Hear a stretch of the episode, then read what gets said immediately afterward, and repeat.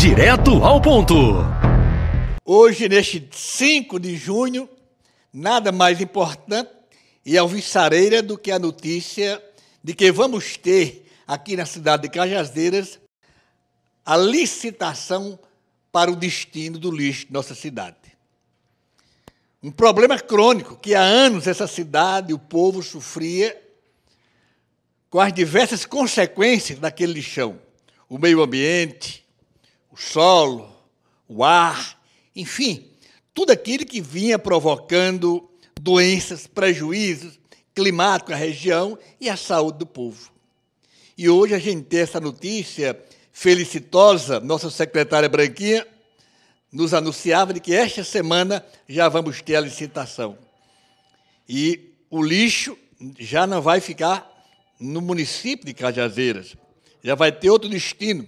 O lixo será transformado em luxo na cidade de Souza, onde uma empresa, uma das empresas que haverá de ganhar a licitação, vai fazer todo o beneficiamento, a transformação desse lixo.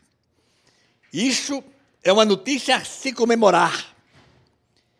Ao lado dessa boa notícia, se comemorar a política da reciclagem. O lixo, que não deve ir para o lixo, mas deve se transformar em dinheiro e renda para as pequenas famílias. Este trabalho que o município também já vem fazendo em parceria com, a, com uma pequena cooperativa. E ao lado disso, o reforço de uma campanha educativa para que não se, se jogue lixo nas ruas, ou aos arredores da cidade, ou em áreas verdes, mas se coloque exatamente o lixo no seu lugar devido. E a cidade como um todo vá conquistando bandeiras e vamos fazer do ecossistema a grande casa de Deus onde nós moramos, onde tudo deve ser colocado no seu lugar. A água pura, não mais contaminada pelo lixo, o lixo no seu lugar certo, para não gerar mais o mosquito da dengue, chikungunya, zika vírus, enfim, termos uma cidade limpa, uma cidade com saúde, onde o povo, através da educação, estabelece relação de preservação do meio ambiente e da vida.